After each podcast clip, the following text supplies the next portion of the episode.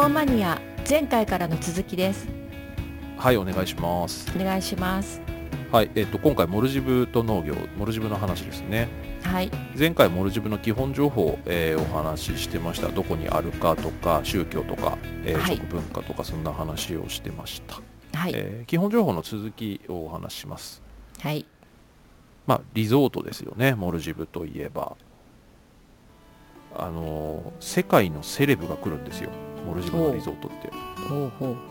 だから僕行った時にあのまあクルーザーが高級クルーザーがあの集結してる海があるんですけどはい。あの本当かどうか知らないですけどあのクルーザー、トム・クルーズのだよとか言われたことありますよ、普通に。はい、で本当か知らないですよ。確認のしようもないですし別に本人を見たわけでもないですけど、はい。は現地ではそう思われてる言われてるみたいですね。うん。西部に会ったことはあるんですか？ないですね。ああさすがに。見たことはないです、うん。あの、うん。日本人の日本の芸能人とか有名人とかを見かけたことはあります、あ日本からもやっぱ行くんですね。ですね。うん。でも圧倒的に欧米セレブの方が多いみたいですね、あの、うん。やっぱりあのなんでしょうね。こう隔絶された空間っていうか、うん。パパラッチとか来ないので、うんうんだから落ち着けるんじゃないですかねモルジブとか、まあ多分スリランカもそういうとこあるでしょうけど、ねびのびとね過ごせるっていうね。はい。で、モルジブのリゾートってちょっと特殊、まあ、あのこれはもうモルジブの環境がゆえなんですけども、はいちょっと特殊な構造をしてます。あの簡単にご紹介しますね。はい、えっと、モルジブのリゾートって一つの島に一つのリゾートっていう構造なんですよ。はいだからあの例えば島はフォーシーズンズ、えー他の〇〇っていう島にはクルンバリゾートっていう、まあ、そそういうこう一つの島には一つのリゾート、まあ、ただこれ島って言ってもうん。あの島っていうほど陸地もなくてあのほぼ干渉レベルなんですよ。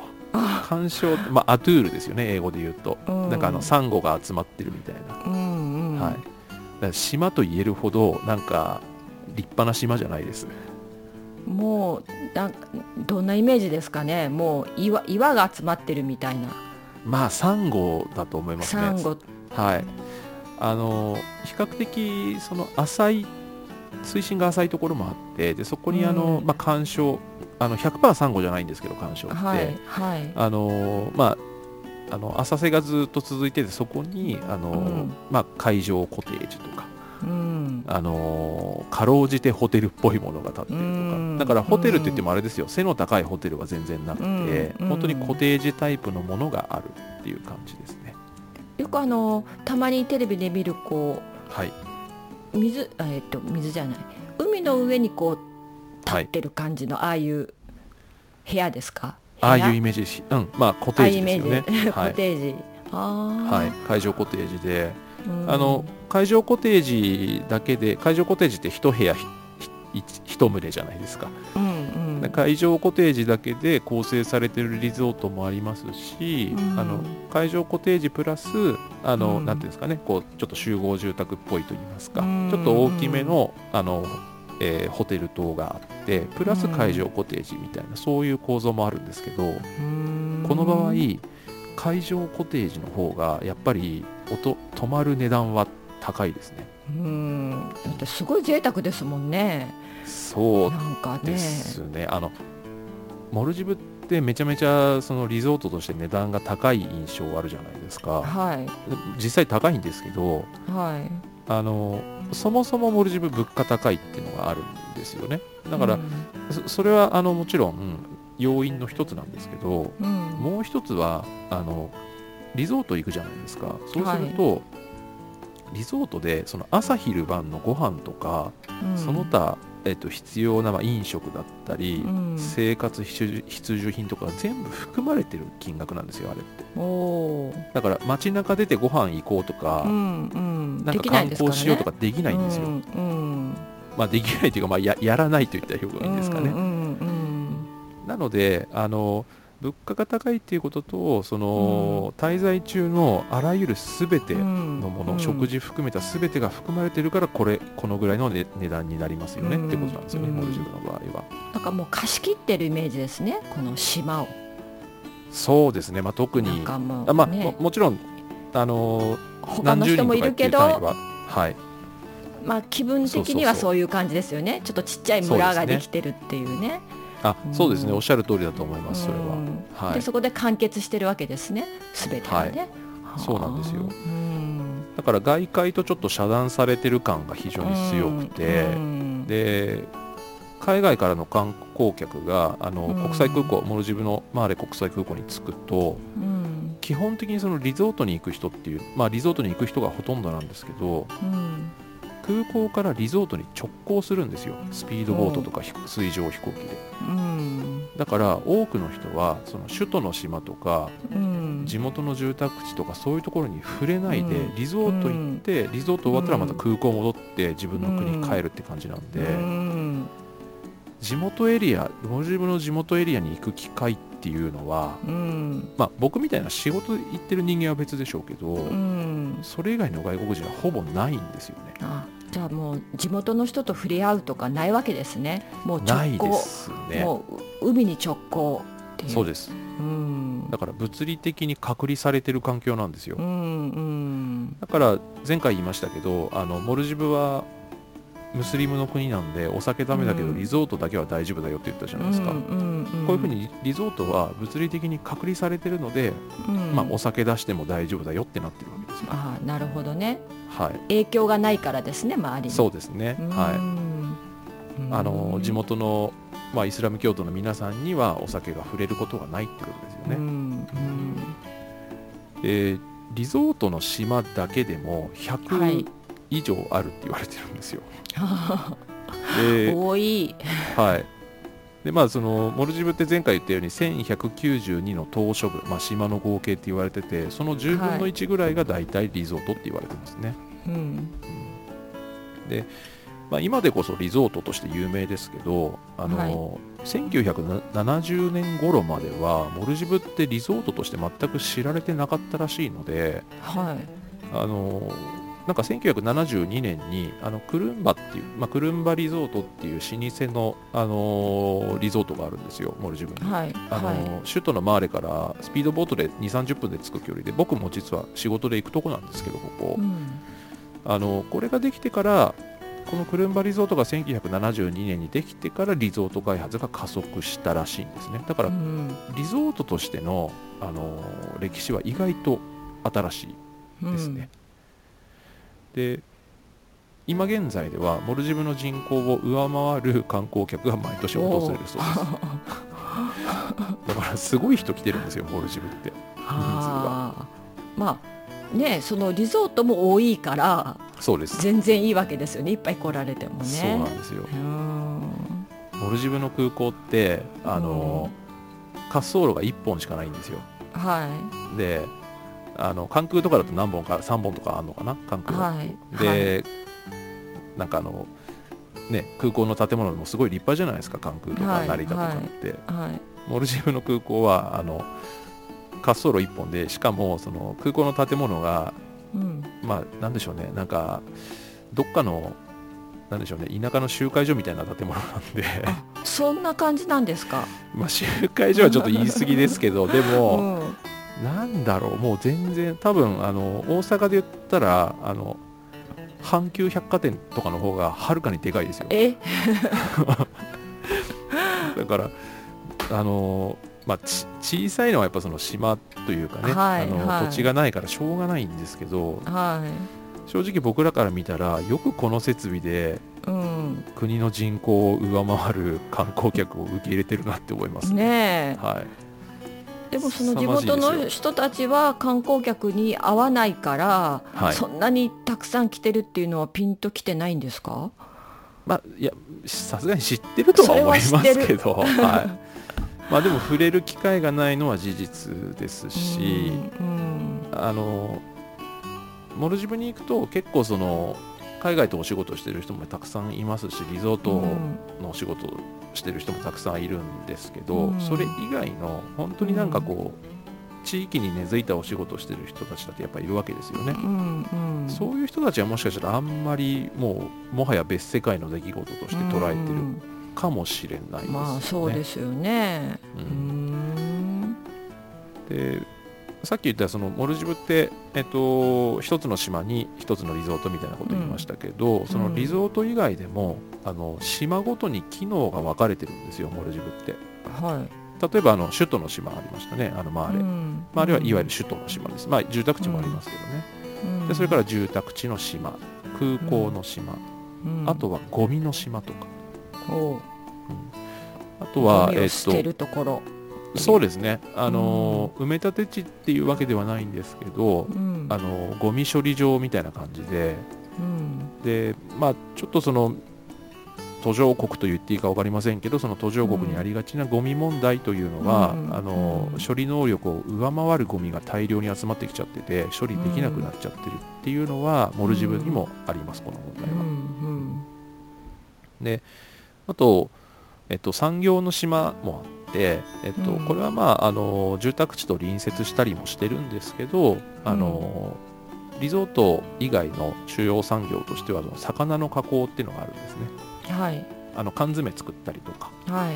あとなんかマグロをおろしてロインにしてそれ輸出したりとかするんですけど、うん。えっと、国内に大きな工場が3つあるんですが、うん。えプラスでベンチャーみたいな工場もいくつかあって例えばあの、陸地に普通 当たり前の話ですけど例えば魚の加工工場とかってはい。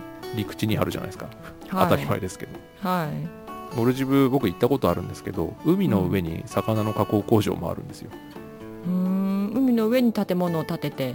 そうですね。なんかあの海上何かの海上基地だったらしいんですけどあとそのもう使わなくなった船とかそういうのを使って、うん。あのまあマーレから首都から船で20分30分ぐらい行ったかなスピードボートで、それでそこで、うん。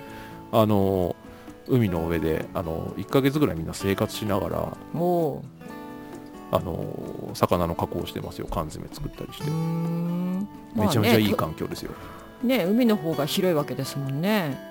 まあ 広いっていうかまあなんでしょうその首都の島とかやっぱりガヤガヤしてるんですよね。あの人も多いしし狭い土地に14万人住んだりしてるんでうん。海の方がやっぱ静かでいいよねみたいな人たちは一定数います。うーん。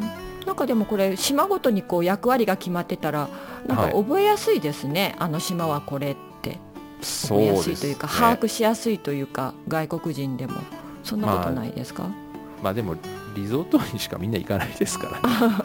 あんまりビビジネスマンとしては分かりやすい。うんでも島の名前わかんないんですよ。あであと位置関係も正直あんまり分かってないですから僕とかは。あ船に乗っけられて連れてかれるだけなんで、まあねめっちゃ多いですもんね島ね。そうなんです。そうなんですよ。ん。なのでまああの島イコール、まあ、島ごとの機能が分かれてるとかそういうことがねありましうんうん。て、まあ、これもちょっとモルジブの特徴かね。な。そうですね。うん。はい。うんでじゃあ皆さんモルジブ行く時どうしたらいいのって感じなんですけどあの、はい。これも参考までにねお伝えしておくとやっぱり日本からだとスリランカ経由で行くのが一番手っ取り早いです。うん。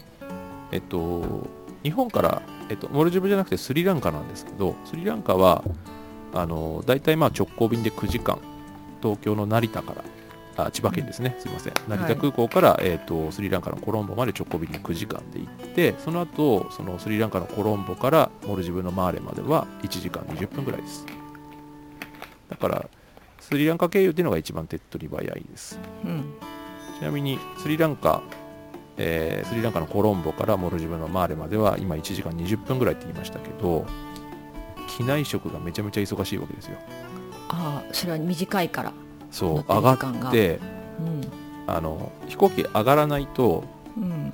あの安定飛行に入らないと機内食出せないじゃないですか、ベルトサインとか切れないので、うん。はい。だからすごい勢いで機内食配られてうん。ですごい勢いで片付けられます、かある出るわけですね機内食がちゃんと。この時間なんかね短い時間で。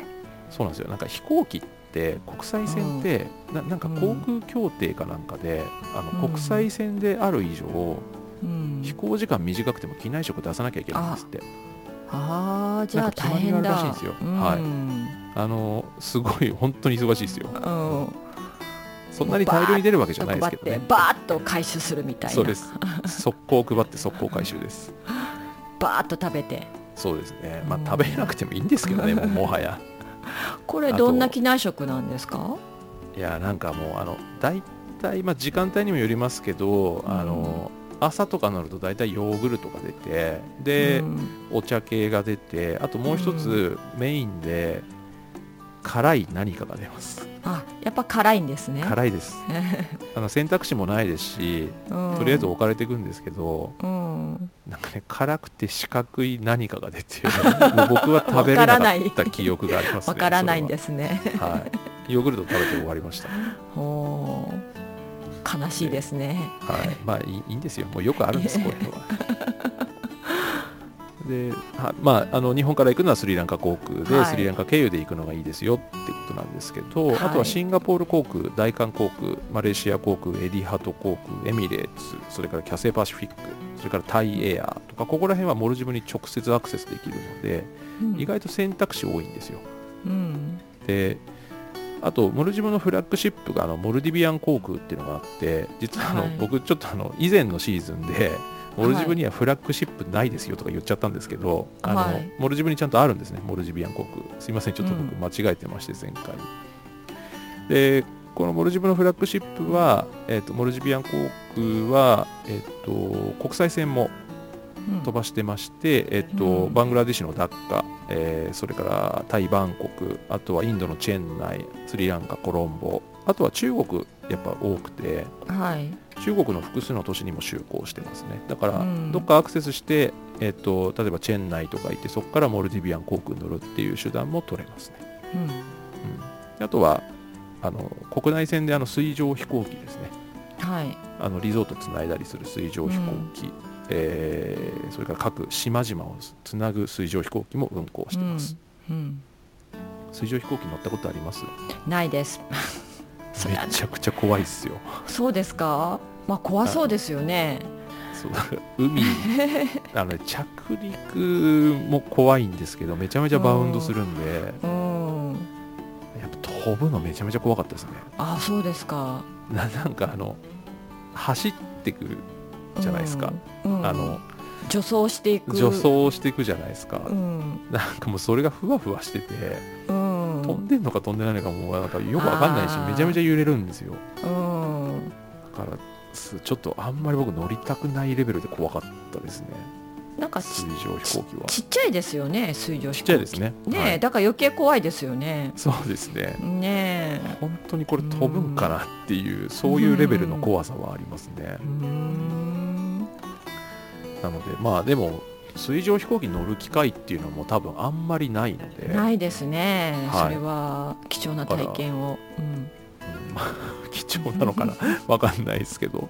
あの水上飛行機に乗りたいっていう目的でモルジブ行くのも結構ありかもしれないですよ。あありなんですねうん、だってね乗れるどこでも乗れるものじゃないし日本であるんですかね、水上飛行機ってわかんないですいやー聞いたことないですよね。ひそんな必要もなさそうですもんね。そうですよね。ねえわざあの沖縄の方とかの離島とかたくさんあるじゃないですか。でもはいああいうのも大体船ですよね、はいはい。あの飛行機なかったとしても。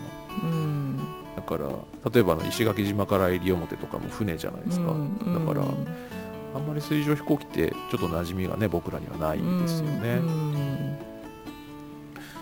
でまあまああのここまで簡単にと言いますか結局はい。2回にわたってモルジブの基本情報をお話ししてきましたけどはい。あのすっごいざっくり一応モルジブの話をするのでしてるので、はい。ざっくりモルジブの歴史を簡単にちょっとご紹介ざっくりですね。はいほんとざっくりです。ざっくり。あのサクッと終わりますけどただ、はい皆さんモルジブの歴史とか知らないでしょだって。知らないですよね。今知どういう王国なのか何なのかも知らないですもんね。今現在。そうですね。うんまあうん今は大統領制です。大統領層ですか。大統領制ですね。まあ、そこに至るまでの流れと、果たしてモルジブっていつ人類の歴史に登場したのっていうところ。わあでもなんかイメージ的には長そう。歴史が長そう、歴史が。だってインドの近いインドに近いんですよだってそうですね、違う。うんインドに近いからやっぱりインドの影響とかめ紀ちゃめちゃ元受け前てますはい。ね、はい、はい。なので多分日本でモルジブの歴史を勉強する機会なんてないと思うのではい。ちょっとそこに少しだけアクセスをしてみようかなと思います。はい、でモルジブがいつ人類の歴史に登場したかっていうとやっぱりあの南インドとかスリランカの古代史を勉強すると出てくるんですね。はい、で、えっと、まず紀元前500年頃、うん、えー古代スリランカの王子様を乗せた船が、えーなんでしょうねこれなんか遭難したのかな？後にモルジブと呼ばれる島に流れ着いたらしいんですよ。うん、古代スリランカの王子様のはい船がね、はいはい、これが紀元前500年頃なんですけどうん、これがおそらく歴史上最も古いモルジブの記録だそうです、うん。でここがあの初登場ですね。紀元前500年頃、えー古代スリランカの記録です。だからモルジブの記録じゃないですよ。スリランカ視点の記録です、うん。はい、で時代が下りまして1世紀紀元1世紀ですね、うん。えっと古代ローマの、えー航海教本あのーう船を操る航海ですね。はい、えっと、公開教本、まあ、要はマニュアル本ですね、そこにモルジブの記載があります。うん。もう古代ローマでは1世紀で認識されてたそうです。うん。えー2世紀、えー古代ギリシャの天文学者で、えー天文学者で地理学者のトレミーさんという方がいらっしゃるんですけど、このトレミーさんの著作にもモルジブの記述がありますので、うん。1世紀、2世紀頃には古代ローマ、古代ギリシャにはモルジブって認識されていたそうです。うんで西暦362年もう具体的な年数、えー数字ですけど西暦362年、モルジブ人のデビス、えーディビスか。ディビスっていう方が死者としてローマ皇帝に謁見してます。だからローマに行ってるんですよ。うん。で贈り物を捧げたっていう記録があります、はい、だからローマとは交流してますねこの時点ではい西暦西暦658年ちょっと時代が下りました。658年モルジブの王様が中国唐の皇帝に贈り物を捧げたという記録があってこれがちょっといわゆる朝貢関係にあったかどうかっていうのはちょっと分かんないんですけどまあはい。中国とは交流もありました、うん。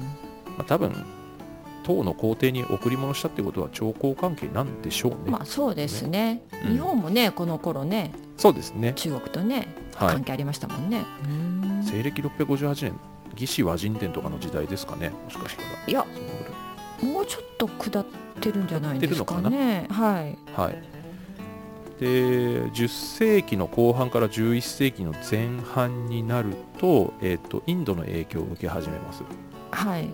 えー、と南インドにチョーラという王朝があったんですけどそこがはい。モルジブを実効支配するんですよ。モルジブの島々ですね、うん実効支配します。これが10世紀後半から11世紀、で12世紀に入ると今のモルジブの原型にだいぶ近づいてきましてアラブ世界からイスラム教がモルジブに伝わってきて広く浸透します、でだもうモルジブはこの時点であのイスラム教圏になっていくわけですよ。イスラム世界の一角になっていくんですね。うん。でこここの後があのめちゃめちゃメジャーな人が出てくるんですけど、うん。1343年ですね。イスラムの著名な旅行家であのイブン・バトゥータ、うん。えーと旅行記ってやつ書いた人ですね。うん。イブン・バトゥータご存知です？知らないですね。この人ねめちゃめちゃ有名人なんですよ。あそうなんですか？あのーなんだろう。マルコ・ポーロとかいるじゃないですか。はい。旅行した人。はい。あれのうん。あれと同同レベルっていうかマルコ・ポーロとかうん。そのイブン・バトゥータっていうのはそのかなり古い時代に世界一周じゃないんですけどうん。世界周遊旅行をしていろんな記録を残したっていうことであの歴史上名を残している人たちですねマルコ・ポーロレベルで有名な人ってことですね。有名ですね。イスラム世界の人なのでなんかこううん西側というかちょっと西洋史観の歴史ではあんまり名前出てこないことあるんですけど、うん。イブン・バトゥータは本当に有名な人ですうねん。でこのイブン・バトゥータさんが1343年にモルジブを訪問してこの辺りからだいぶモルジブって世界的に知られる場所になるんですよ。うん。でイブン・バトゥータはモルジブに来るとあの10ヶ月間政府の役人としてお仕事するんですね。ほ行政官として、えーとうん。勤務します。でここうで、うん。そのいわゆるイスラム法ってあるじゃないですか。はい。あのイスラム世界がね規範としてる。はい。えーイスラム法をモルジブに、まあ、浸透させてイスラム社会の一員としてモルジブを自立させるみたいなそういう行動が、えー取られます。イブン・バトゥータによって。なんかこう、うん。もイスラム法がモルジブにインストールされるみたいな状況が起こります、こうんこでうん。はい、でこれが1343年なんですけどその後いわゆる大航海時代ですね。ヨーロッはいパ人の海洋進出が始まるとモルジブもその影響を受けてきます。はい。1558年、えーもう大航海時代始まってますけれどもコロンブスからもう60年ぐらい経ってますねこれは、うんえーポルトガルがマーレ、えーですね。あの今の首都ですね。モルジブの、はい。マーレを占領して欧米の植民地支配の歴史がこの辺りから始まります。その後モルジブは1645年にオランダの保護国になって、えっと、保護国って、まあ、あの主権の一部をもうオランダに奪われてるってことですよね。うん。で、えーその後1887年イギリスの保護国オランダからイギリスに、まあ、宗主国が移ります。でだいぶ時代が下るんですけど20世紀に入ります。はい。1953年。うん。モルジブはイギリスの保護国のまま君主制まあもともと王様がいたんですけどうん。君主制から共和制に移行します。はい。はい。あの議会ができるわけですね。うん。でもすぐに王政復古します。王様復活。だから共和制移行失敗するんですよ。うん。で1959年に、えー、と南部でモルジブの南部でスパスパディバ連合共和国とかまあなんかモルジブから分離独立しようとする人とかできて出てきてでそこでまた結構なんかあの虐殺とか起こったりしてるんですよここで。おおそういう生臭いことが。そう20世紀にはそういうことがあったんですね。うんまあそういうのがありつつ、えー、とうん1965年に、えー、とスルタン、まあ、イスラム世界の王様ですね。うんスルタンを国家元首としてようやくここで独立します。モルジブの独立は1965年です。うん。昭和40年、そうですね。はい、はい。でこの時点では、えー、と君主制国家なんですね。王様がいるうん。国として独立して、で3年後の1968年に国民投票を得て共和制へ移行します。うんで1982年には、まあ、かつて植民地時代の流れもあってイギリス連邦に加盟して一回脱退するんですよ、これイギリス連邦、うん。まあでも2016年に脱退するんですけど、えー2020年にもう一回加盟とかなんかそういう動きを取り2000年代以降は中国の影響がとても大きくてあの、うん。前回かなお話ししましたけどあの橋をね空港と首都の島を中国がかけたりとかしてっていう ODA も盛んに中国 ODA も盛んに行われてうん。2018年以降、えっと、今イブラヒム・モハメド・ソリっていう大統領がいるんですけどこの方はインドとの関係を強化するっていう、ちょっとその政治の方向性が中国が近いのか、それともインドなのかはたまた欧米なのかみたいなちょっとそこで揺れ動いてるっていうのが今のモルジブの状況ですね。うーん。なるほどね。はい。まあ、ちょっとすっごい駆け足で説明しましたけど今。これでも民族的にはじゃあスリランカと同じってことなんですかね。まあこれちょっとどこまで本当かわからないですけどこの流れ着いたっておじ様が、ねえ。っとですね現在で言うとはい。あのかなり違います。違う。うん。あのまあ、この歴史の流れから見るとだと思うんですけどあの、うん。実際に現地に行ってみるとスリランカカって、えっとうんまあ、シンハラ人っていう人たちが民族が、はい。まあ、メインなんですよ。はい。であと南インドと同じタミル人っていう人たちも、まあうん。あのスリランカいるんで、まあモルえっとシンハラ人とタミル人っていう人たち、うん。ここはスリランカなんですけど、うん。